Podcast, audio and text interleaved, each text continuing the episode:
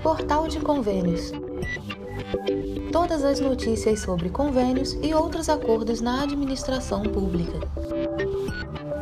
Olá, este é o podcast do Portal de Convênios, um resumo semanal das principais notícias do âmbito da administração pública para você se manter informado em poucos minutos.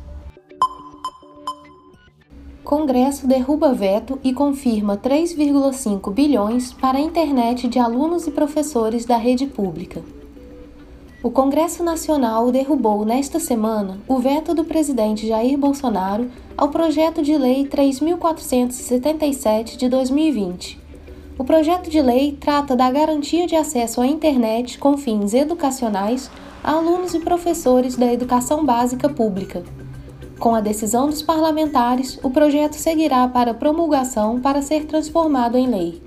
O veto, à época, foi alvo de muitas críticas dos especialistas em educação, principalmente por ter havido um agravamento da pandemia no país neste primeiro semestre de 2021, que não permitiu a volta às aulas nas escolas do Brasil.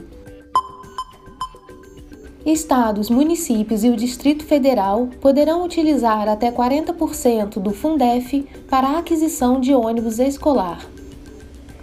Os recursos oriundos de precatórios do antigo Fundo de Manutenção e Desenvolvimento do Ensino Fundamental e de Valorização do Magistério, o Fundef, atual Fundeb, poderão ser utilizados para a aquisição de ônibus escolares do programa Caminho da Escola gerenciado pelo Fundo Nacional de Desenvolvimento da Educação, o FNDE.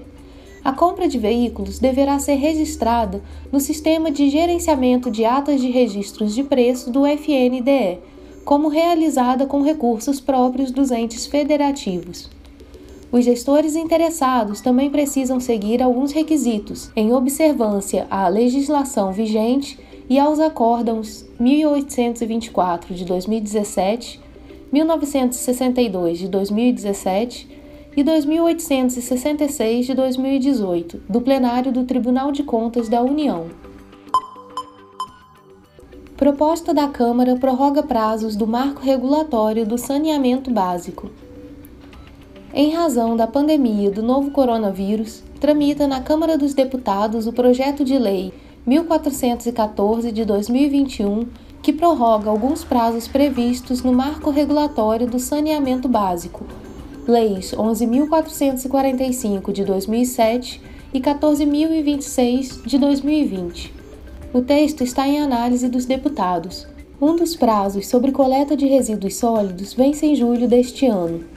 O prazo para inclusão de metas para a universalização do fornecimento de água potável e esgotamento sanitário passará de 31 de março de 2022 para até 30 de novembro de 2022, nos casos dos contratos de serviços que já estão em vigor.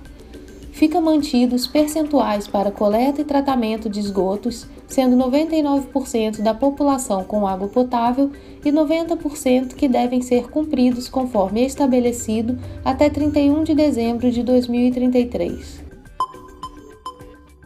Projeto isenta prefeituras de IPI na compra de equipamentos para guardas municipais.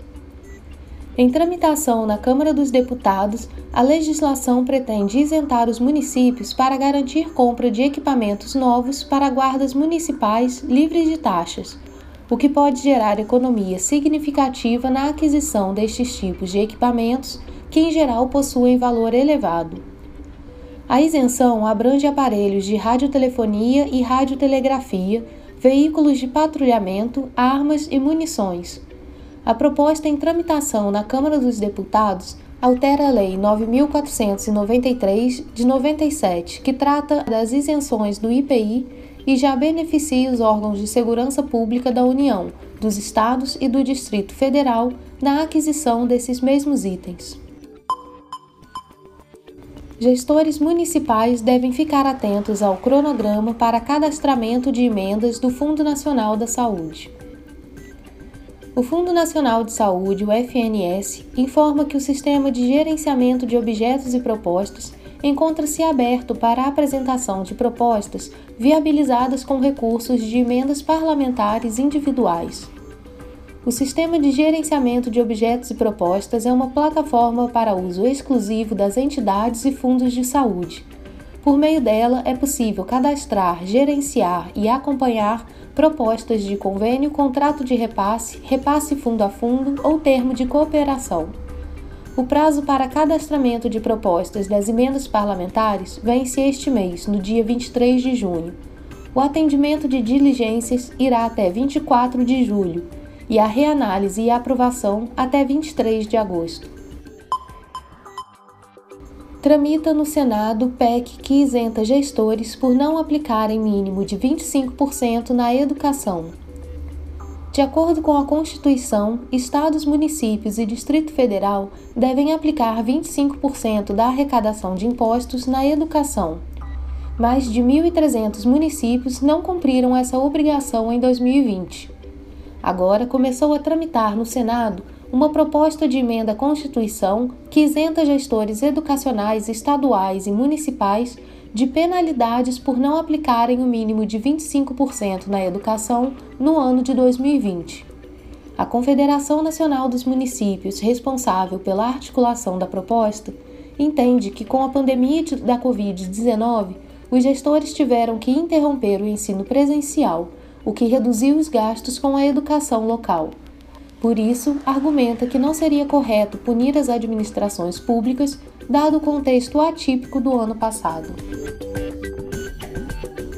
Você ouviu mais um podcast do Portal de Convênios, te atualizando sobre projetos, prazos e ações em administração pública.